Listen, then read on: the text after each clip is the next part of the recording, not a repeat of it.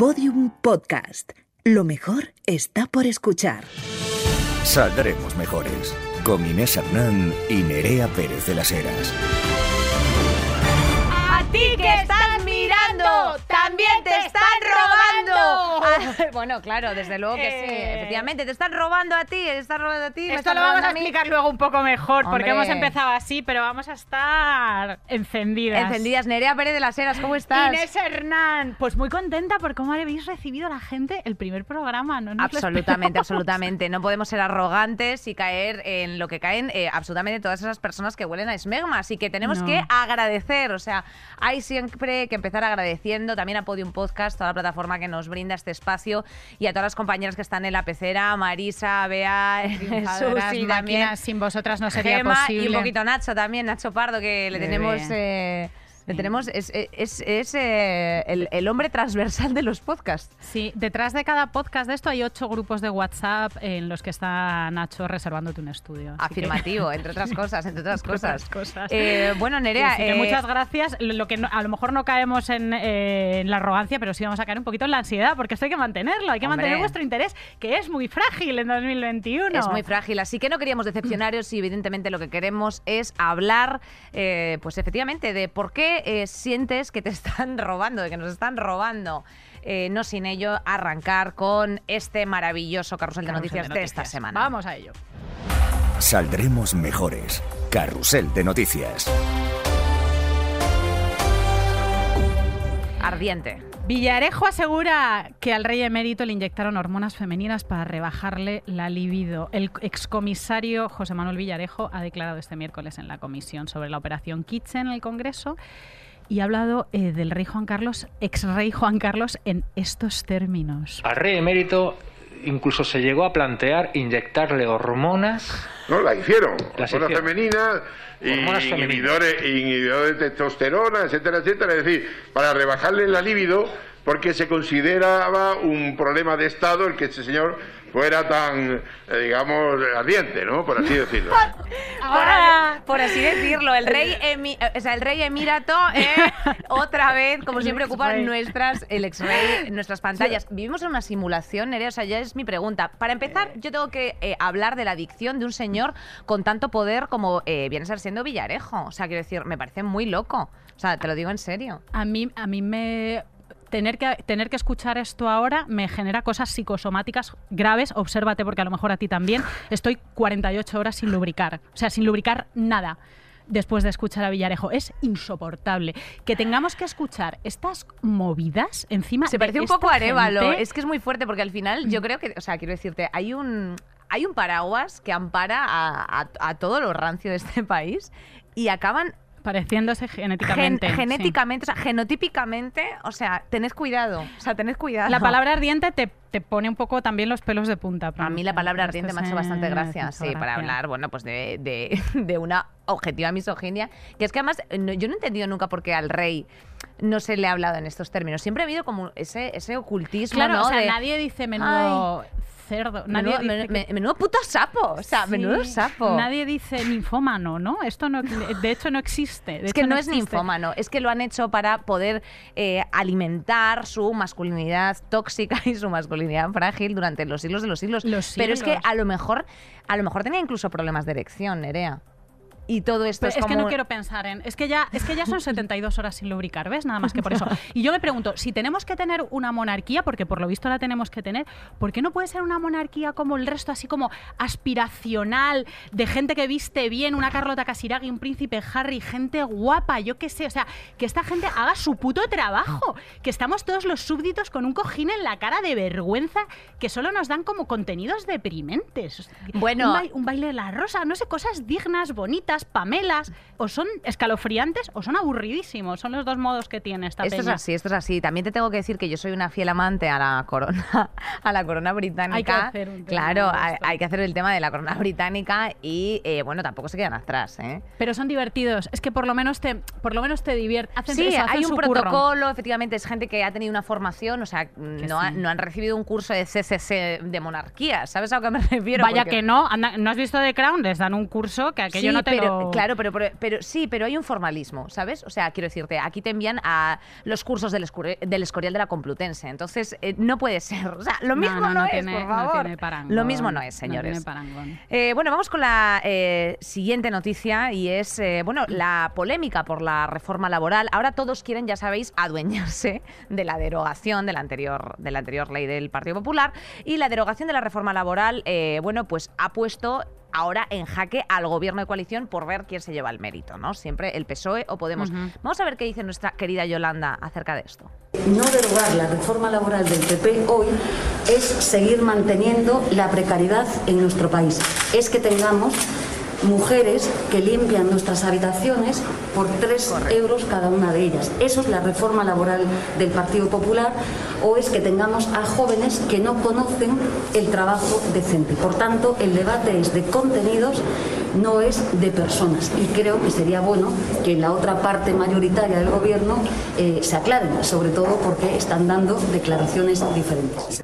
Bueno, primera vez, primera vez que se menciona efectivamente que los jóvenes no conocen un trabajo decente, ni lo, ni lo han conocido nunca. O sea, quiero decirte, ya tu primera experiencia profesional es eh, mediando con un contrato en prácticas a cero euros y, y así sucesivamente en el tiempo. Ahora por lo menos se van a dignar a que te cuenten en la seguridad social, o sea, que te vaya contabilizando como días cotizados, porque hay gente que se pasa dos años sin día en el tiempo a full time, a cero euritos o 350 eh, cuando tú ya estás desempeñando un trabajo objetivo. O sea, quiero decirte, la Mm, labor formativa en la praxis tiene una duración determinada. O sea, la labor formativa tiene una labor, o, o sea, tiene una, tiene una periodicidad. O sea, que al final, tú cuando estás, eh, me da igual si es una Big Four, a los dos meses, pues ya sabrás hacer tú un informe de cuentas. O, ¿sabes a que me Sí, refiero? los turnos Al- de becarios, hay, hay puestos que se cubren con turnos de becarios y está válgame. estipulado así en muchísimas empresas. A mí me gusta mucho también que Yolanda Díaz que nos gusta para liderar la reforma laboral y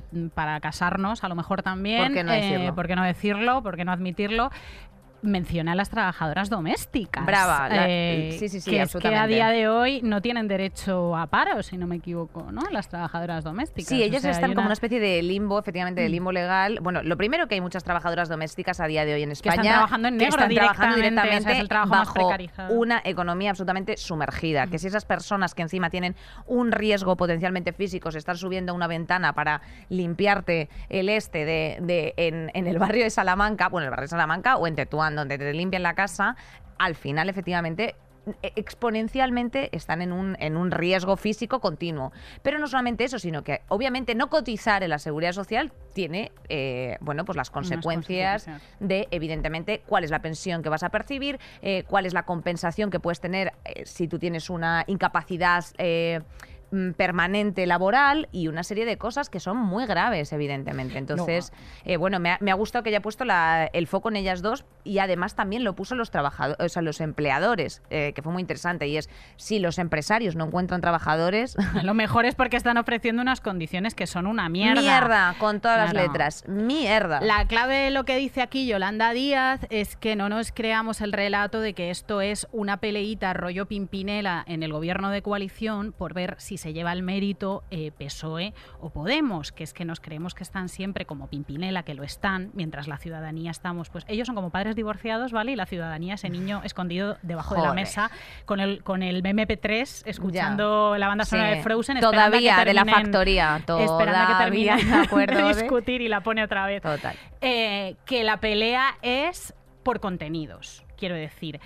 Que dependiendo de si es Yolanda Díaz o Nadia Calviño, que es quien está en el lado Sí. del PSOE, quien lidera la reforma laboral, pues los contenidos van a ser sustancialmente distintos. O sea, no olvidemos que Yolanda Díaz es una abogada laboralista y Nadia Calviño no es una tecnócrata de Bruselas que no es tampoco que digamos pues, No. una sindicalista. No, pero, pero la, o sea, la verdad es que ha sido interesante el foco que lanzó este fin de semana Yolanda Díaz en la eh, conferencia de comisiones, comisiones obreras, obreras. efectivamente, que era empezar por lo básico, que es incremento del salario mínimo interprofesional, eh, que este mes, si no lo recuerdo, ha subido como 5 euros o 7, algo tan lamentable como esa, Nos can- esa volváis cuantía. locas, nos montéis No. un offshore. Exacto, nos montéis una, no os vayáis a montar una offshore, efectivamente. Eh, Y luego después, bueno, pues el tema de las pensiones, que también es algo interesante y que en algún momento abriremos ese melón. Nos da un poco de pereza, pero la verdad es que eh, al final las pensiones son el gran sustento de las economías familiares Me durante los siglos de los siglos. O sea, vamos, yo por lo menos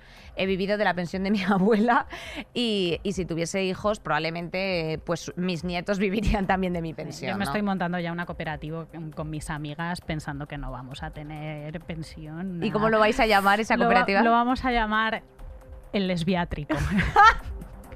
Eh, Absolutamente. organizaos así, es la manera, creo. Eh, vamos con la siguiente. Una jueza incluye entre los argumentos para retirar la custodia de su bebé a una mujer que vive en la Galicia profunda. La magistrada argumenta que el niño debe crecer con su padre en Marbella por ser una ciudad cosmopolita. Es que hay muchos ingredientes aquí. Hombre, Frente a la pequeñísima localidad eh, de la madre ubicada en la ría eh, de Murosnoya. Vale, esto tenemos que decir que no es sensacionalismo puro y duro de público, sino que estos son palabras textuales, Textuales, palabras de la textuales de la magistrada. ¿eh? Ciudad sí. Marbella como ciudad cosmopolita.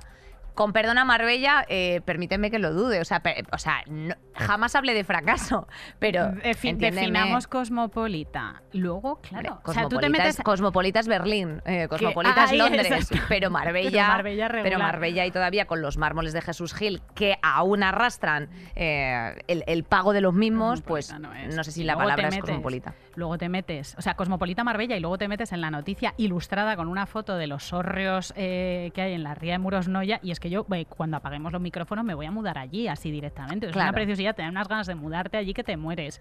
Bueno, Eh, esto es otro temazo, ¿eh? La España vaciada, todas estas cosas. Nos van saliendo temas. Dadnos feedback de esto, ¿eh? Sí, lo que nos os interesa. interesa más, lo que os interesa, interesa saber. menos. Te voy a dar pie a una cosa que tú querías a- Esa, ahí hablar, ahí que es que hay em, un poco de ruralfobia en esta jueza. Bueno, un poco no, bastante manifiesta. Mm, Es que los jueces, tú que has tratado con ellos, pues son al final humanitos. Son, son hashtag humana, efectivamente, como Cheno. Como evidentemente, Cheno. los jueces ni son infalibles, ni son imparciales, ni son justos. Son humanos, o sea, quiero decir que al final los jueces son humanos. Y eh, bueno, pues eh, te puedo hablar de un larguísimo etcétera que han mediado en tantos y tantos casos que evidentemente han denostado una objetiva no imparcialidad, que es lo que es. Y además al final, ¿qué nos queda? no Porque no hemos traído la noticia de Alberto Rodríguez porque nos parecía un poco fangosa, pero es verdad que cuando, cuando la justicia de tu propio país no te está avalando en una eh, cuestión tan básica como tus derechos constitucionales, ¿qué te queda, tía? ¿Sabes Sí, a qué me refiero? O sea, y si cuando la estás- parcialidad del juez es tan manifiesta como en este caso. Absolutamente. claro que hay, hay una serie como de observaciones subjetivas que esto pasa todo el rato en, los, en, en todo lo que tiene que ver con violencia de género. De hecho, una vieja reclamación del feminismo es es que los jueces que se ocupan de estos casos tengan un poco de formación en género, que esto está contemplado Correcto. además en el pacto en el, en el, en el pacto de Estado contra la violencia de género y, Y ahora no mismo se está contemplando como obligatorio para todas las especialidades que sean preceptivas de ello. O sea, en este caso, pues juzgados de violencia de género, eh, pues penal que esté especializado en violencia de género, etcétera. Y para el resto es voluntario, o sea que al final un juzgado que se dedica a lo social, o sea, es decir, a, a tratar todos los temas laborales o contencioso administrativo, no tiene la obligatoriedad de tener una formación respecto de, de, bueno, pues de- en perspectiva de género, en definitiva. Y es muy Em, dañino, Nerea, sí, porque claro al final, evidentemente, eh, las medidas, y probablemente muchas de las personas que nos estén escuchando, eh, o bien que sean hijas o hijos de mm, pues padres divorciados, eh, no en todos los casos son de mutuo acuerdo, te diría que la mayoría eh, son con- no contenciosos, pero al menos hay una disputa o median abogados eh, para que efectivamente se acuerden unas, unas medidas provisionales, o sea, un convenio que se llama convenio regulador de la familia. Y, y, bueno, donde se pacta ahí cosas como la pensión alimenticia, el régimen de visitas y una serie de cosas que está en movimiento a lo largo de la, de la minoría de edad del, del, De del chaval o de la chavala, ¿sabes? O sea, que quiero decirte que ahora mismo se impugna esto, el bebé se va a Marbella. Eh, muy bien, lo cría el padre, la madre va a verla una vez al mes con la, con la distancia que supone un Galicia a Marbella. a Marbella. Correcto, con el gasto que supone y de pronto empieza, por ejemplo, a convivir una pareja con, con- con el padre. eh, esa pareja empieza a maltratar al hijo. El hijo no exhibe hasta que no tiene tres años. Yo te digo casos que me han pasado a mí en, la- Sí. en el despacho. Ese, ese niño no exhibe que evidentemente está teniendo un maltrato hasta una edad determinada, 3, 4 años, que es cuando ya tienen cognoscencia de que evidentemente algo no va bien. Ese niño tiene que pasar un informe psicosocial que en muchas ocasiones es simplemente un señor con bata dentro de un juzgado que le dice, ok, siguiente, Eh, tú sabes lo que puede suponer como madre, o sea, quiero decirte, Saber que, eso es, la- que, que esa es la realidad, la praxis, y que tú encima estás delante de un juez o de una jueza que toda su categoría, porque claro, luego encima el juez que te instruye ya te instruye todos los convenios, a no ser que le muevan. Y el sesgo porque y el le toca por plumero, partido claro. judicial a, esa, a, a- a esa, a esa sapa o a ese sapo.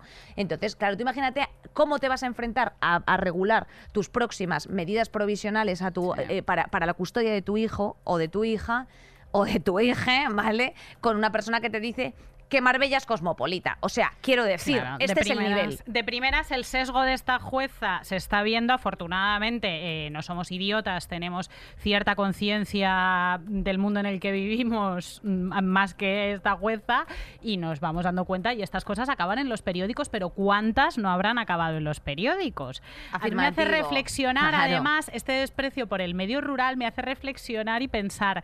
em, que igual, o sea, eh, pensando en el futuro, y cuando digo futuro quiero decir eh, colapso, nos, nos vendría bien menos gente que pensara que lo urbano es cosmopolita y más niños que supieran plantar una berza. Eh, vamos a quitarnos esta mentalidad. Díselo, mm, hermana. Vamos a quitarnos esta mentalidad de que lo cosmopolita es central porque no nos está viniendo bien ni a niños, ni a niñas, ni a adultos, ni a nadie. Vamos a Mm, quitarnos de, de la cabeza que lo cosmopolita es estar una Marbella. hora, exacta, exactamente, o sea, quiero decirte, para entrar en el metro, eh, otra hora para llegar a tu puesto de trabajo, otra hora para volver, estar aspirando polución y morir en el absoluto eh, colapso por una afección y respiratoria. pagar un alquiler eh, mm, Prohibitivo, y prohibi- prohibitivo, una compartido mierda. con un montón de gente mm, o con bueno Mira, Nerea, por rebajar un poco los, eh, por rebajar un poco esto, digo que si se me, si me levanto mucho, la camiseta crop top, eh, Sí. se me ve la tetilla. Yo solamente digo eso, para, para seguir captando nuestra Pareces audiencia. Bella Swan hoy. Sí, sí. tenéis que mirarnos en YouTube. Estoy Pareces. Con ondas Raquel Sí, Bollo son- en el sí. pelo. Esto es- mi- mira, hablando Estirando el chicle para ondas estas. para ondas chavalas. estas, estirando el chicle. Por eh, cierto, eh, besito. Besito, besito a nuestras, Besito. besito a nuestras chiclosas, cómo no. Victoria Martín, Amigas. Carolina Iglesias, se os quiere. Cuarta noticia del día. El gobierno ordena devolver todas las multas del primer estado de alarma por el COVID al ser declarado inconstitucional. Entonces, bueno, pues hay un equipo de trabajo, por lo visto, para proceder a la devolución de todas las multas que se impusieron a los ciudadanos durante el primer estado de alarma, que eh, además ascienden a una barbaridad. ¿Cuántas son, Nerea? son un millón de expedientes. Joder. Están enterraditos en papeleo, se conoce. sea, Esto eh, qué barbaridad. eh, me da una pereza increíble, o sea, t- eh, la- en la retrospectiva, pero también te da una idea de, de lo que comentabas antes, de cómo funciona la justicia en cuanto a sesgos hablábamos ahora, pero también en cuanto a ritmos. Ah, bueno. Eh, Esto, esto ¿Quién perdón, se acuerda? perdóname. Estamos acordándonos, claro, de toda esa gente que veíamos en los telediarios saltándose el confinamiento para cosas todos Claro. los días y nos parece que fue hace 100 años. Eh, Literalmente, literalmente. Pero bueno, eh, evidentemente, pues efectivamente, en el estado de alarma se impusieron eh, una serie de multas. eh, siempre estuvo la discusión de si podía haber sido declarado de estado de alarma o estado de excepción. Y bueno, hubo ahí varios como bueno varias puntillas a nivel constitucional donde evidentemente la oposición in- interpuso varios mm, bueno eh, o sea recurrió efectivamente esos estados de alarma y al final bueno pues evidentemente todos los ciudadanos que reclamaron eh, que la multa no procedía pues porque yo que se estaban sacando al perro y se habían pasado de manzana simplemente eh, pues mm, lo que estaban o sea quiero decirte lo que ahora a esas personas les será otra vez reingresada mm, la cuantía. La movida aquí de todo esto Nerea efectivamente y es que el constitucional en este caso ha sido rápido pero el tribunal constitucional ante un recurso de amparo tarda un promedio de resolución entre 5 y 10 años o sea, estamos hablando de que, eh, evidentemente, los Puyol Ferrusola llevan con su movida mm, absolutamente, bueno, pues de ladroneo. De que- un poquito de lo que vamos a de- hablar un hoy, que de es lo el que vamos- tema central. Correcto, un poquito de lo que hemos hablado hoy. O sea, llevan eh, toda una vida recurriendo eso. Y el Constitucional tarda entre 5 y 10 años en resolver un recurso de amparo. Y un recurso de amparo, para el que no lo sepa, básicamente es, bueno, pues cuando un ciudadano pone eh, un, recurso para que el Tribunal Constitucional le reconozca un derecho constitucional que no se ha contemplado en los anteriores procesos después de haber pasado por todos los estados judiciales que se pueden. Porque aquí entras en una primera instancia, en una segunda, todo esto vas dejándote dinero, costas, eh, peleas. o sea, tienes que creer mucho en la verdad para, para que esto Para se llegue a en esa contemplar. horrenda maquinaria. Correcto. Y es, y es eh, o sea, me parece hastiadísimo. Entonces, efectivamente, que ahora mismo esté contestando el, el constitucional, Pues en fin, Pilarín. pues es un cuadro. Eh, una cosita que garantiza la Constitución, A ver. que es muy bonita, que yo he aprendido, Sí. es que la riqueza de un país está subordinada al bien común. ¡Anda! ¡Qué cosa más buena! ¿No te parece precioso eso que garantiza la Constitución española? Eso es precioso, Nerea. ¿Eso a dónde nos lleva? Eh, a nuestro tema de hoy. Nos lleva a nuestro tema de hoy, ¿eh? Eh, a ti que estás mirando. También te están robando. ¡Vámonos, Nerea! ¡Rabiosa! ¡Rabiosa es poco! Rabiosa es poco. Sin ¿Cómo le gusta? Dice atracado por ahí. ¿Atracada tú? Shakira. Tú. Shakira, que te, que te gustan a ti llevarte los dineros Que por estás ahí. en los papelitos de Pandora, que tan Hombre. bruta, ciega, sordomuda, torpe, tresta, testaruda no eres. Hombre, Shakira. claro, que se, ha- se ha pegado- o sea, estás ahí poniendo tu, o sea, plantando, hincando tu concha en Badalona cada día, pero no, pero no, ella no ha declarado en España que, que tenía unas sociedades offshore. Eh, ¿De qué vamos a hablar hoy, Nerea? De los Eh, Pandora Papers. De los Pandora De los Papers. Pandora Eh, Papers. y un poquito de, efectivamente, cuando las grandes empresas y los ricos defraudan, todos sufrimos unos servicios públicos más deficientes. Al final, este es el resumen que hace Alex Cobham, que me parece muy interesante. Y, es muy interesante también cómo añade eh, esta, esta frase que ya es idónea y definitiva, y es que los gobiernos son menos capaces de redistribuir y por tanto también sufrimos mayores desigualdades. O sea, quiero decirte que a ti cuando tú ves los Pandora Papers y dices, ¡uh, qué jaleo, qué jaleo, qué jaleo! eh, mm, te están robando. están robando, Te están, te están robando, robando. Porque yo traigo datos, Nerea, solamente para que tú sepas, 986 euros por noche hospitalaria, 2.700 euros te cuesta el parto, 174 euros ir a urgencias. Todos estos datos, cuando vas a la sanidad pública, pues evidentemente mi vida... Todo esto está en un lugar que son los paraísos fiscales, esos limbos, esos limbos de la pasta. Eh, la redistribución, la redistribución de la riqueza, la riqueza de un lugar está subordinada al bien común, al menos esto es lo que garantiza la Constitución española, pero eh, el relato de nuestras sociedades, de nuestra sociedad, como el, como el de todas las sociedades humanas, que cada una se ha inventado una manera de justificar la desigualdad. La manera en la que mm, nosotros, justi- o sea, la narrativa que tenemos para justificar la desigualdad es que todo, todos tenemos las mismas oportunidades de acceder al mercado y a la propiedad privada. Como que si nos hemos creído Sí, igual, i- o sea, idénticas. Salimos del Tú mismo, o sea, y Victoria, Victoria Federica, Federica, Patín Piti, tú, ta, la misma. la del alquiler, de las eh, trabajadoras domésticas de las que hablara Yolanda Díaz. Ah, cariño, pues será que no vales, ¿no? Meritocracia. Claro. Eh, esta ficción sobre la que se articula la justificación de la desigualdad, que nos deja muy tranquilos, algunos, es la meritocracia. Si no tienes pasta es porque, porque no vale, eh, porque no vales. Con y en e- este, en este relatito. Eh, en este relatito también existe la narrativa de que si los ricos acumulan mucha riqueza, esto de alguna manera repercute positivamente en las clases medias y empobrecidas. ¿Por qué son los más listos? Porque son los que se lo merecen, porque son los que generan empleo. Algunos sí, pero bueno, estamos viendo a raíz de estos Pandora Papers que algunos también se lo llevan muerto a unos lugares. a unos lugares, a unas islas preciosas caribeñas y, y afrodisíacas que ahora mismo, bueno, pues eh, comentaremos. Con esto no queremos decir que eh, ni todo, o sea, ni todos los ricos sean unos vagos, ni todos los pobres sean muy trabajadores. O sea, creo que hay gente para todo ya. El, el nivel de discernir eh, Mm. en, esas, en esos niveles de basiquez, pues ya los habíamos dejado superados. Así que lo que traemos aquí, Nerea, es un poquito conceptos. ¿Qué son al final los papeles de Pandora? Eh, bueno, pues es el nombre de esta investigación periodística que con esto, Nerea, tenemos que hacer efectivamente Sí. un gran aplauso Un aplauso solemne, por al, favor. al periodismo de investigación porque al final el periodismo, como tú bien decías ayer, Nerea, es el que garantiza la democracia. O sea, quiero decir, cuando se habla de periodismo, pues hay muchos rangos. Evidentemente, aquí tú y yo estamos en calidad de...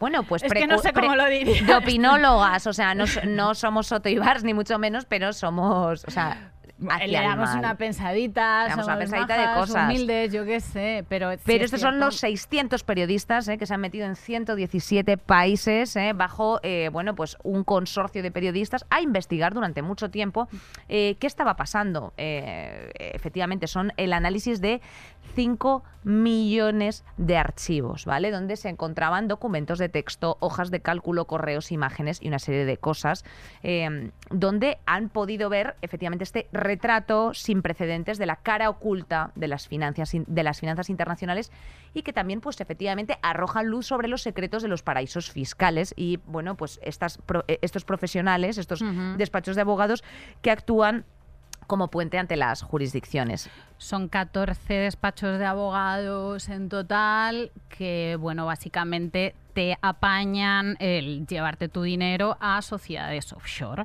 que están localizadas en paraísos fiscales, que son lugares en los que, bueno, o sea, son realmente las, los, los, mm, los paraísos fiscales son lugares donde las sociedades mercantiles eh, son una industria en sí misma. O sea, Correcto. las empresas no tienen por qué estar alojadas ahí, no tienen que tener trabajadores, no tienen que tener ninguna actividad. Sencillamente las empresas se alojan ahí pues para no tener cargas tributarias y para no pagar lo que les toca en sus eh, países de, de origen.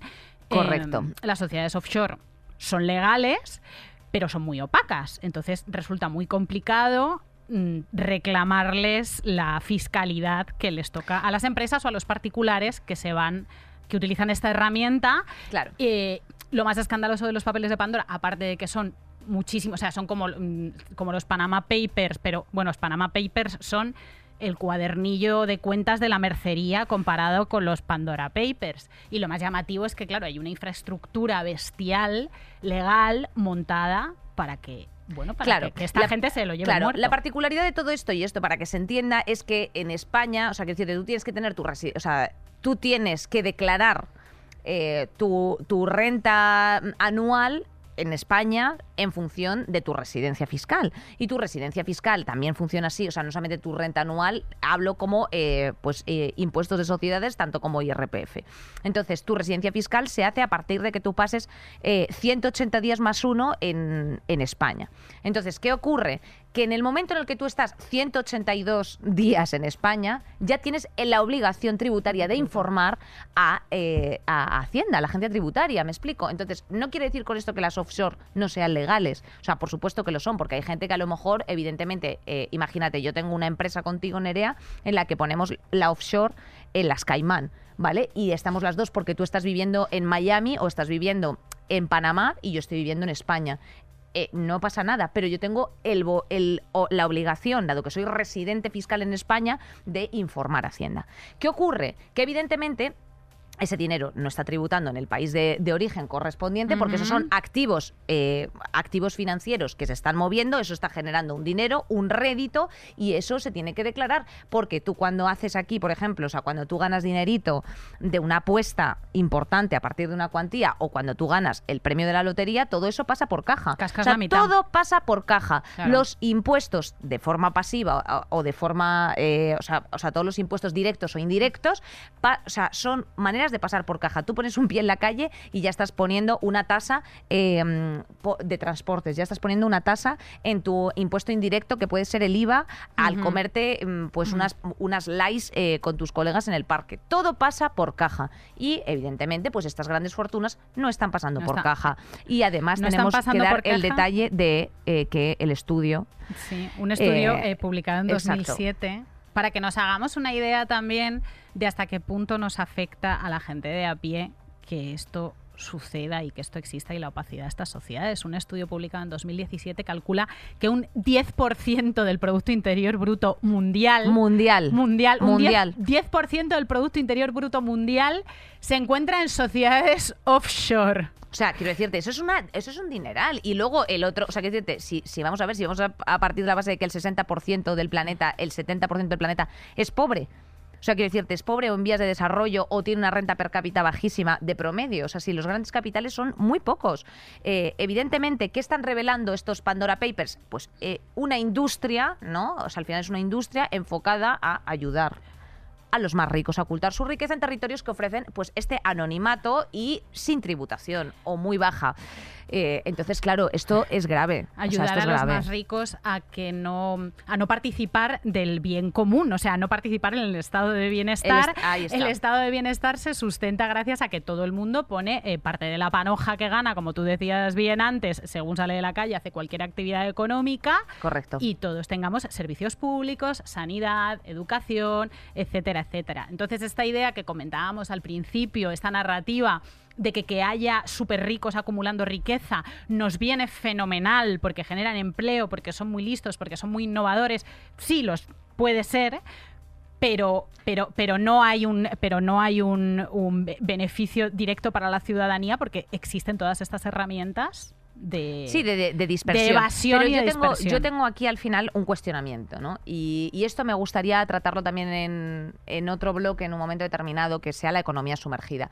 O sea, en España, ¿a cuántas personas, o sea, quiero decir, te conoces que se les haya propuesto trabajar en B sin declarar un empleo? Y que evidentemente, pues eso, tu IRPF no te lo, no, no lo estás eh, no lo estás declarando y tal. Yo te digo, mucha gente, yo misma he hecho trabajos en B. O sea, ¿sabes a qué me refiero? O sea, el problema de la cultura. O sea, que decirte, a- al final hay una cultura antitética de Hacienda son los malos, eh, Hacienda, ¿sabes? No, es no, eh, que eh, eliminar claro. esta idea, entonces eh. está muy, o sea, que decirte, Hacienda está muy criminalizada porque evidentemente te sacan un pastón, pero es que también es porque nadie te está explicando a dónde van tus impuestos y eso es muy importante que lo hagan. Y porque los, los autónomos y a los, a los autónomos y a las pymes, por ejemplo, que mm, leerán lo de los Pandora Papers y todas estas cosas de que No quien, ayuda, más tiene, quien más tiene contribuye más y ahora eh, oyendo quién más tiene contribuye Claro. más, pues eso, hay un autónomo llorando debajo del edredón en su casa, pagando obviamente, 286 porque es- euros al mes, eh, seas Shakira o seas eh, Paco Pérez, el, edi- el editor de sonido. Es que estas, es ideas, estas ideas de que todo el mundo es corrupto, de que quien puede corromperse va a corromperse, de que ta- también el taxista va a pagar en negro, de que yo creo que hay una, primero que hay una gran distancia entre eh, directamente la, Grandes capitales, la acumulación claro. y la corrupción Sin duda. eh, de riqueza y la eh, supervivencia picaresca o eh, mantenerte, bueno, pues mantenerte en una gran ciudad como Madrid, que no es nada fácil. Entonces, yo no equipararía nunca el, no equipararía nunca el cobrar menos. en B de un lado y el cobrar en B del, del otro. Por supuesto que no, eh, pero hay una huida hacia adelante en torno a la institución Hacienda, a claro. la institución Agencia Pero porque Tributaria. no hay formación, o sea, no hay no hay formación. formación. Llegas allí a que te echen un cable y te dan una cita para dentro de tres meses. Eh, te tratan como el culo. Le tienes que tener miedo al técnico de Hacienda en plan de. Porque no "Ay, Dios entiendes mío". nada, porque no entiendes nada. Exacto, exacto, porque no entiendes nada, pero por eso mismo ayudaría que el ciudadano supiera a dónde van sus impuestos. Claro. O sea, y cuánto cuestan las cosas. O sea, si tú en el momento en el que tú sabes que una operación de ponerte un bypass cuesta 20.000 euros en, en el hospital Puerta Chapa, que lo llamo yo, o sea, en el Puerta de Hierro, pues tú ya dices, ah, 20.000 euros, lol, Claro. ¿sabes? Y, y necesitamos que, que la gente tenga formación en justicia fiscal, porque si no, los chavales que van a estar pagando impuestos de aquí a dos años o a un año y ven a los youtubers pirarse a Andorra, por ejemplo, les parece fenomenal. O sea, coge el dinero y, Y corre, Coge el total. dinero y corre. O sea, nadie les ha explicado que el estado de bienestar. Se sustenta en la redistribución, la redistribución de la riqueza para que el máximo número de personas posible esté lo mejor posible. Correcto, y porque también, efectivamente, y no es, no es tratar desigual al desigual, es tratar igual al desigual, o sea, es decir, echar un cable para que evidentemente, o sea, en esta sociedad no todo el mundo es igual de válido y no es todo el mundo es igual de- Claro. de, potente. de cada cual según sus capacidades, a cada cual según sus necesidades, que decía vamos. el abuelito Carl. Literal, literal. Carl, desde aquí un beso, hermano. Besito de luz. Besito de Eh, luz al cementerio de Arsway y Karl Marx. Eh, bueno, qué personalidades, que a mí esto me gusta mucho, Nerea. Es una parte poco preferida, la. Hombre, ¿cómo no va a ser una parte preferida? eh? Personalidades de los Pandora Papers. Por ejemplo, tenemos a Mario Vargas Llosa, eh, que aparece en los papeles por utilizar pues, empresas offshore eh, y, y canalizar los derechos de autor en- y, y la venta de propiedades en Londres y París. A ver qué nos cuenta Mario Vargas Llosa. Mire, eso, eso ya ¿Cómo no- se ríe? Eso, está- eso pertenece al pasado. Eso fue hace 12, 15 años. No, la de 2015, la de 2015. Es, es hace seis. La de 2015. ¿Cómo? ¿Qué? Mire, toda esa información es una información falsa. Y No ya está. acuerdo, Yo no ya acuerdo, Yo no me estaría. cariño, yo no me acuerdo de aquello. vamos a ver, escúchame una cosa, No una persona acuerdo. con un premio Nobel de literatura tiene los huevos, ¿eh? Los huevos del tamaño de Andorra, los dos juntos. Montate una narrativa un poquito mejor, Mario Ay, Vargas ah, Llosa. va, el pasado, pasado, no me acuerdo. pisado. 12, 15 años dicen que han pasado. Eres un sapo. O sea, quiero decirte, eres Luego un viene sapo. a decir que no se acuerda muy bien de qué empresas, quién tiene, a quién pertenecen las empresas que generan sus, de- o sea, que gestionan sus derechos de, de autor, porque qué lío, claro, ¿cómo vas a comparar a este pavo con un taxista que te hace un Qué cobro lío, raro? dice. O sea, no me jodas, no ¿Qué, puede qué lío, dice. ¿Qué lío? ¿Qué lío? No me, entre no me acuerdo y qué lío. O sea, vamos a ver. eh, mira, Ma- Mario Vargas Llosa, yo te voy a decir Mm. una cosa. Si yo sé ¿eh? el taxi que he metido en la última trimestral como autónoma, que no procedía a meter, y lo sé perfectamente, y estoy acojonada por 12,90, ¿eh? bueno, 12,90, que serán 1,29 lo, lo que, lo que me he restado, estoy acojonada por ese euro con 29, públicamente lo digo. ¿Cómo no vas a saber tú, mi vida, esos millones de euros que que, este tienes taxi debajo? en realidad iba a casa de una amiga, no lo tenía que haber metido, no era nada de Hombre, trabajo por una favor. vez en, en el mes. Es No vergonzoso. Más gente que está, Claudia Schiffer, Julio Iglesias, me va, me va, me va, me va. me- me- lo que me va a ir a mí es una torta del casar a tu cara, sin vergüenza. Eh, bruta, Hombre. torpe, sordomuda, torpe, traste, testaruda, Shakira. Hombre, también, llevan que varias, empezábamos con ella. esas llevan varias. Oh, sí. Eh, no, se pierde, no se salta un postre, Shakira, de No estas se, cositas. no se salta un postre. Y tenemos también, pues bueno, a todo, a todo la, a todos los Lolo, Lolo, Lolo, Pep Guardiola, Carlo Ancelotti también están. Eh, ¿Por qué hemos normalizado la corrupción, Nerea? El ex-rey. El ex-rey. El ex-rey, tía. eh, Tienen que parar. Bueno, por lo que decíamos, porque no hay, porque no hay demasiada justicia fiscal, ¿no? Eh, o sea, porque no hay demasiada formación en justicia fiscal. Oye, nos hemos saltado una gente que a mí me interesa mucho. Habla, por Inés. favor. Por favor. Que Son, es nuestro caso favorito, estamos el hablando de mío esos. sí, el mío sí. Vale. El tuyo es el del ex-rey, ¿no? A mí siempre el Emirato para siempre. El. Emirato El eh, es eh, la persona de las inyecciones, la persona ardiente, esa persona ardiente, Yo te digo, fogosa, va a fallecer y yo quiero ir ahí. esa tigresa Yo- de Oriente. Yo quiero ir a la capilla ardiente de, de Juan De la- de Carlos, la- de Juan Gar cuando muera, porque es que es la persona a la que más palabras, o sea, le he dedicado, en mi y vida. pensamientos, Mucho, ¿eh? y muchísimo. cabreos y reflexiones y un montón de Muchísimo. cosas. Eh, una gente a la que le dedico yo muchísimos pensamientos también, eh, que está en los Pandora Papers de una manera escandalosa y alucinante que os voy a paso a contar ahora, son los legionarios de Cristo. Caso absolutamente alucinante porque, mm, bueno, hay un poco de lío como en 2010 empiezan a mm, salir un montón de guarradas de casos de abuso sexual. Bueno, los legionarios de Cristo son una de las congregaciones religiosas que tienen más poder económico del mundo, todo básicamente pues de donaciones, de señoras que tienen siete casas y por lo que sea quieren ir al cielo, entonces se las dan, todas esas cosas. Tía, ¿no? es que yo no lo entiendo. Eh, No, o sea, por favor, Mm. aquí tienes una persona que necesita una casa. Si quieres ir al cielo, yo les Si quieres ir al cielo, Yo te lo escribo. No, por favor, yo te- les escribo un ticket. Que yo he hablado ya con San Pedro. o sea, les... Es que yo no sé si les vas a valer tú, ¿eh? Por- Como, como, como caridad. No sé si les vas a valer, porque eres muy suelta. Tú eres muy suelta. Regálame Mira un- qué carita. Mira. Pues dale una casa a esta señora, por Por favor. favor, que Dale una una casa. casa. A ti no. Pues esta peña. Por no, no bollo. por bollera. Por bollo. Es que yo ni lo pido. Eh, esta peña en 2010 tiene un carajal fenomenal porque se les llueven las denuncias por acoso sexual a su fundador Mar- Marcial Maciel a tope y por la opacidad de sus finanzas. Entonces lo que hacen es meter a un cardenal, te estoy hablando de hace 10 años, meter a un cardenal muy listo que habría estudiado económicas o lo que sea. El Vaticano está petado de gente que sabe muchísimo de finanzas. Por lo que sea, ¿eh? O sea, quiero decirte, sea. no, no, meten, no meten a eh, teólogos, filólogos, filósofos, no, no. También tendrán de eso. sí, Pero en menos cuantía. Lo que nos interesa es que tengas tu ADE ¿eh? sacado, sacado en, en ICADE. Se o sea, a ser posible. Empresariales de ICADE. Propiedades o lo que sea que gestionar ahí por un tubo. Hostia, tía, la puta iglesia. O sea, si es que esto tiene. O sea, Hacemos un día un tema de la iglesia? Lo vamos no a tenemos denuncias todavía, llevamos dos programas. Hombre, claro, pero yo la- no- ni las voy buscando, pero hablaremos de la primera y mayor empresa del mundo, la Iglesia Católica. Dos mil años de empresa. Por favor. Em, que luego nos vamos por ahí de viaje y no hacemos otra cosa que ver iglesias. Ay, y es que nos ¿eh? encantan. El románico nos gusta mucho. nos Por otro lado, muchísimo. un besito. Gracias a todos esos esclavistas Muchísimas del gracias siglo porque todos esos XVI. mármoles es en realidad pues lo que, lo que nos gusta. A ¿eh? ver, Todos pues es que ¿qué nos queda? Es que si no puedes con el enemigo, únete a él, le echa una Bernini lana. a mí me emociona genuinamente. Hombre, claro. Genuinamente. Lo que, bueno, lo que ya me genera un poquito de, de- de contradicción y de mal cuerpo la pues, es actualidad. estas movidas que pasan. Hace 10 años meten al cardenal este. Vale. Hace 10 años meten al cardenal este a limpiar un poco el patio.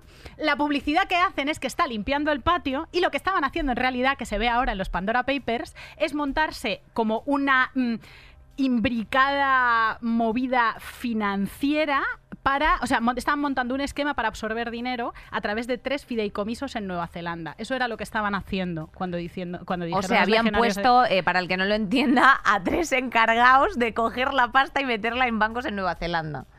¿A Eso es- qué? No. Ay, sí, sí. Bueno, estamos súper preocupados por Iban esto ahí de, la- de las en finanzas el rosario, opacas. en el rosario con el, con el eh, haciendo el transfer en Dubai así retando, Ay, ay, ay, Padre que nuestro que estás en los cielos, eh, con, con- con todos los billetes en, en la maleta. Menos mal que tienen alfombras bien gordas en el Vaticano, porque tienen mierda para meter debajo mm, por un tubo. Mira. A, montañas. Mira la boca como la tenía. eh. Es que, no, te lo digo. en Rabiosas, serio. rabiosas, Ra- es estoy rabiosa. Es que, chicos, estoy rabiosa. Rabiosa,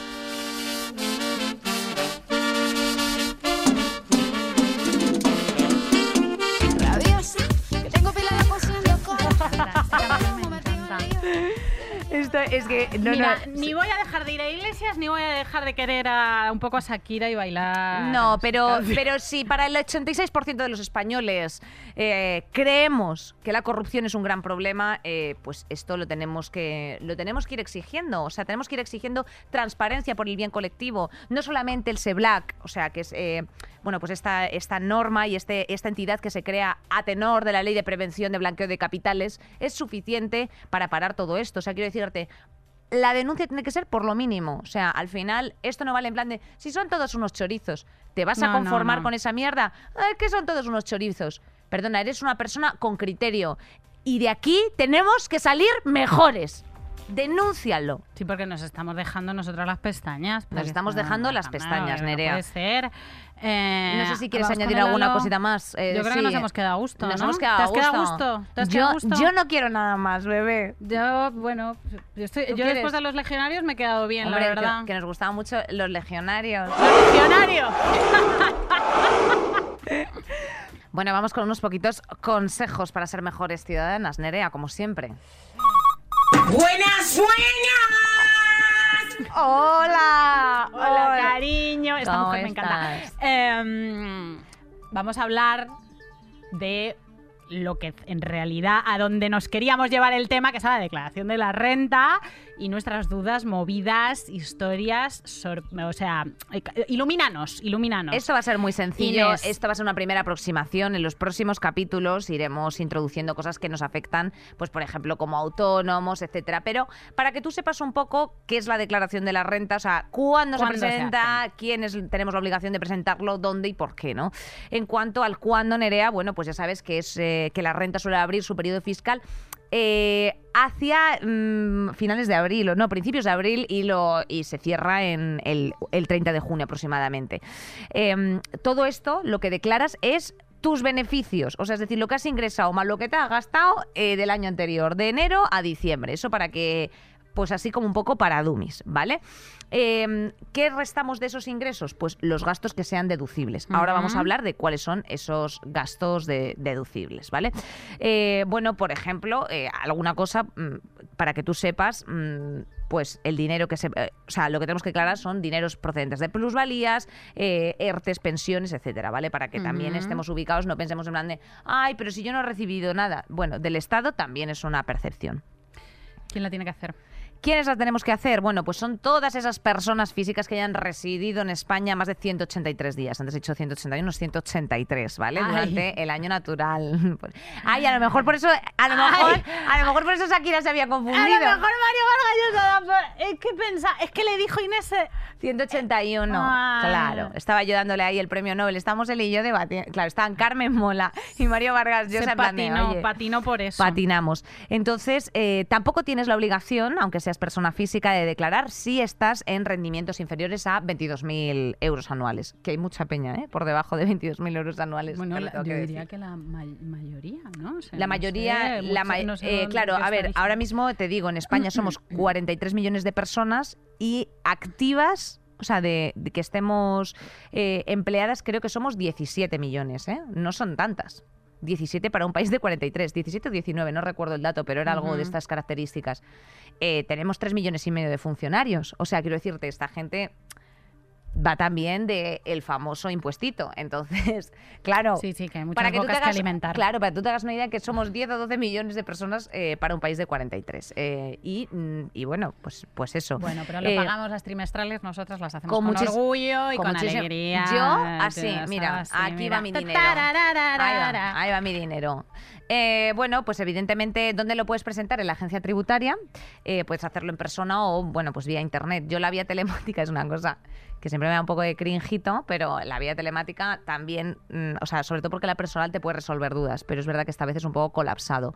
¿Qué pasa si no haces eh, tu declaración de la renta en tiempo y forma? Que tienes un recarguito, dependiendo del tiempo que haya pasado, entre el 5 y el 20% de recargo. De pronto, si tú cogen y dicen, Mario Vargas Llosa, pero que te hemos pillado que no has declarado una cosa que te correspondía declarar en España. Bueno, pues eh, la agencia tributaria puede meterte un recargo, una sanción eh, de entre el 50 y el 150% de lo que tendrías que haber declarado. Pero eso queda a discreción. O sea, al final, luego después esto se hace con técnicos y llegan a un acuerdo. Eh, véase, acá el rey. El rey llegó ahí con 6 milloncitos de euros hace unos meses y dijo, claro, como estos, no se preocupen ustedes. No, 600.000, 6 millones. Ya quisiera el gato lamer del plato. No, cariño. 600.000 euros de mierda. Eh, y, esa, y esa es la cosa. Eh, A mí me metieron un puro de jovencita que todavía me acuerdo y por ¿De eso no, en B no hago ni vamos ni los chupachuses, me los compro en B. Sí. Eh, me metieron un puro por hacer una visita guiada en un museo en el que trabajaba como en el guardarropa, o sea, porque hacía las dos cosas. Entonces de repente les llegó que estaba trabajando por cuenta privada y por cuenta, o sea, por cuenta ajena y por cuenta propia. Mm, hablaron entre administraciones y a mí me metieron un puro que me salió más caro el collar que el perro. Me salió bastante peor, pero bastante peor que, que al rey. No lo recuerdo, pero desde entonces pues le tengo respetillo. yo le tengo muchísimo Le tengo respeto. respetillo por, por- principios y le tengo respetillo porque es que hay una parte de la población, sobre todo la gente que tenemos estos curros como tenemos nosotras, Inés, que está hipervigilada. Ah, que, sí, sí, no, que yo- haces yo algo total. por cuenta ajena, que haces algo por cuenta propia, que facturas, que no facturas, que estás así para arriba, que estás así para abajo. Eso lo tienes que llevar tú en unas carpetas Lo tengo perfectamente. eh, Yo ya te digo, yo lo único que me siento mal es por un taxi que me he confundido, realmente ha sido por un error, porque pensaba que iba de curro y realmente no. Perdón, España. Perdón España por ese euro con 29. ¿Eh? Pero claro, es que mi euro con 29 y el de otras 10 millones de personas son 10 millones de euros, así que no se hace. No se hace. No se hace. Mal fatal. ¿Qué te puedes deducir de tu declaración de la renta para que tú lo sepas? Pues la hipoteca por compra de vivienda si has firmado antes de 2013. Oh, guac, guac, guac, probablemente no seas de esos. Eh, así que si el ejercicio de 2000, o sea, bueno, además es que esto ya tiene luego un dato ad hoc, no te puedes deducir la hipoteca. Te puedes deducir una parte de la compra, pero solamente de gastos de transmisión patrimonial, que tampoco te voy a contar este tour ahora porque lo que importa es que más cosas. Alquiler de vivienda, que hay muchos que dicen, no me puedo deducir el alquiler. Pues sí, aquellos que firmaron el contrato antes de enero de 2015, LOL, y que todavía sigue vigente, así que tampoco te puedes deducir el alquiler, eh, pero en muchas ocasiones depende de la comunidad autónoma. O sea, que Madrid tiene bastantes secciones, eh, exenciones fiscales en cuanto a donaciones, en cuanto a transmisión patrimonial, tiene exenciones fiscales, por eso pues Ayuso llama a el dinero, pero eh, claro, la exención fiscal quiere decir que tiene una bonificación. O sea, que lo- se paga un impuesto bajísimo, por ejemplo, por eh, pues eso, el impuesto de sucesiones, de cuando alguien palma, tú tienes que poner De un dinero in- del valor del inmuebles Para acá, inmueble. para allá, eso a la derecha Pues le gusta que eso, esté libre. claro, eso, libertad, cariño. el comunismo, libertad, pues Claro, libertad. eso, eso le gusta que, Sí, eso le gusta efectivamente que que, se, que se mueva. También tienes unas deducciones por maternidad. eh, y es decir, menores de 25 años que vivan a cargo contigo, eh, hasta 1.200 euros de deducción anual, también 1.000 euros de deducción por guardería y 1.200 si eres familia numerosa. También tienes una pequeña exención si estás en una asociación o, por ejemplo, yo que estoy todavía colegiada, aunque mm, como no ejerciente, pero en el colegio de abogados, o sea, los colegios profesionales también te puedes, eh, ex- eh, eh, bueno, pues aplicar. Y, y esta es, y esta es la, la peli un poco, o sea, quiero decirte, interesante, pero, pero jodida. Yo entraré más en detalle pues de temas de autónomos en un futuro, a lo mejor, quizá cuando se acerque más la declaración.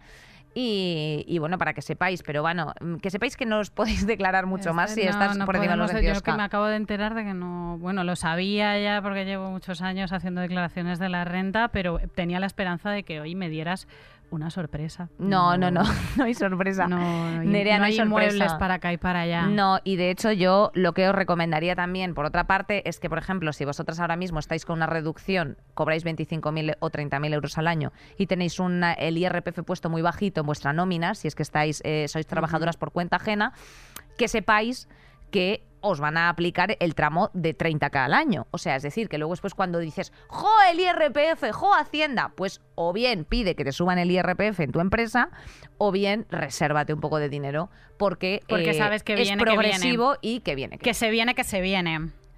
¿Qué más se viene? ¿Se viene? Se viene, se viene. Ya, ya tenemos que ir, ya tenemos que ir cerrando con nuestra radionovela. Os ha gustado mucho la de ultraderecha y la bandera de España. Ha a, ver qué os mucho. a ver qué os parece esta. Nerea, A ver crack. qué os parece. A mí me, me gustan muchísimo las artes escénicas. Es que es lo, es que es lo mejor. Y, y Vivimos te por y veo, para el arte. Tía, y es que yo te veo de verdad un, un potencial como actriz alucinante. ¿Qué dices, Nerea? Anda, por favor, qué barbaridad. Como mala. Además, Uy. como mala, con lo buena gente que tú eres, como, Como con- de mala. mala te gusta hacer y te lo pasas bien. Oye, pues déjame hacer de mala hoy también. ¿De qué vamos a Em, hablar? Mira, eh, venimos hablando. Saldremos mejores. El temita de la radionovela tiene un poco que ver con lo que hemos hablado, porque una cosa que hacen los ricos sinvergüenzas estos, aparte de hacer offshores por todos los lados, es contaminar bastante con los jets para arriba y para abajo. Vamos a hablar de la segunda industria más contaminante del planeta Tierra. Después de la es- cárnica, ¿no? Es, no, o sea, no, primero yo creo que es la textil. El- la textil es la segunda. La textil y es la la, primera cuál es? Supongo que la cárnica, ¿no? O los. Sí, por ahí, por ahí. Yo creo que estaban, están a la par. Se contamina Otro mucho. día hacemos una radionovela con la industria cárnica. Ay, sí, tía, me ¿Esto encanta. ilusión? Sí, mucho. Tenemos cada persona muchísimas chaquetitas, muchísimos vaqueritos, muchísimas camisitas, no son necesarias tantas. Eh, la industria de la moda contamina mucho. Alguien le ha preguntado al planeta Tierra, a nuestro querido planeta, todo esto, ¿qué le parece a que no? No, nadie le ha preguntado. ¿De qué quieres hacer? ¿De planeta Tierra o de industria de la moda? Hombre, pues si me has dicho que, que mala, pues mala, tía. De mala. Pa' Es que- mala que sí, yo. que sí. Yo- Pa' mala pa' mala yo, Inés. o- o- O la industria de la moda. Pero bueno, pero si es el planeta Tierra, mi colega la Pachamama, ¿cómo estás? Pues regular, la verdad. O sea, como planeta estoy bien, no soy Marte, que es un secarral, pero podría estar mejor. De hecho, justo te quería hablar de eso. La verdad es que estoy un poquito contaminada y superpoblada. Ay, ¿qué dices? Eres un planeta genial, el mejor para hacer unas campañas de buen marketing. ¿Has visto que he hecho una colección de camisetas con una foto tuya? Ya, ya, sí, ya, industria de la moda. Sin, o sea, si no es que no me guste, es que eh, producir cada una, eh, para producir cada una hacen falta como 1500 litros de agua. Y yo como planeta, pues estoy un poco agotada, ¿sabes? Me estoy calentando. Pues estás caliente, ¿eh? ¿Eh? Es- Estás ardiente como el rey emérito. Ábrete un OnlyFans, cariño. ¿A mí qué me cuentas?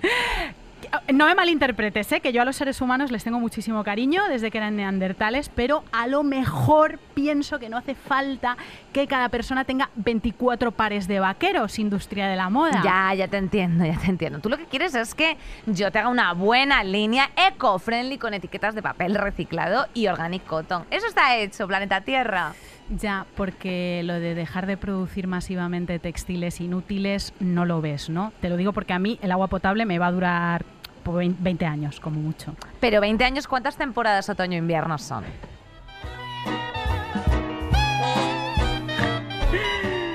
Compañera, espectacular. Bueno, eh, espectacular. esperamos haber seguido a la altura, que, que- que nos sigáis escuchando. Sí. Más. Eh, indignaos con nosotros, intentad salir mejores y sabéis que... Poneos nerviosísimas y rabiosas, que eso viene fenomenal. Fenomenal, como Que- siempre- Queremos ser vuestro Bikram Yoga. Queremos haceros sudar. Bueno, Nerea, y que sepas que todos los miércoles desde primera hora de la mañana ya nos puedes escuchar en todos los agregadores. Eh, en YouTube será a las 7 de la tarde, por si nos quieres ver. Bueno, pues esta camiseta que tenemos de Lesbian Visibility y aquí de Lesbian Vibes de Belas Van que llevo. Claro, es que esto es así.